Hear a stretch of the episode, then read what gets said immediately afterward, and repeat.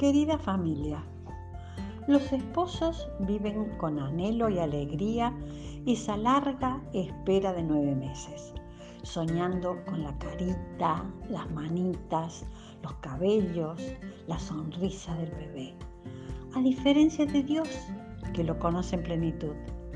Es necesario que papá y mamá en sus oraciones pidan que el Señor los ilumine y los fortalezca para amar grandemente a ese niño, que no es cualquier niño, es nuestro hijo, el don más preciado que Dios da.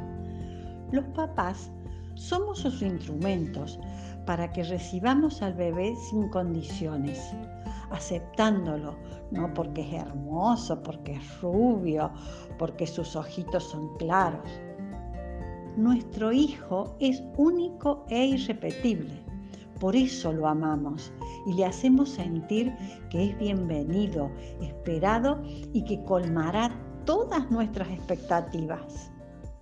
Es importante también que la mujer embarazada cuide su alegría y nada ni nadie le quite el gozo interior de la maternidad para poder transmitirla a su niño.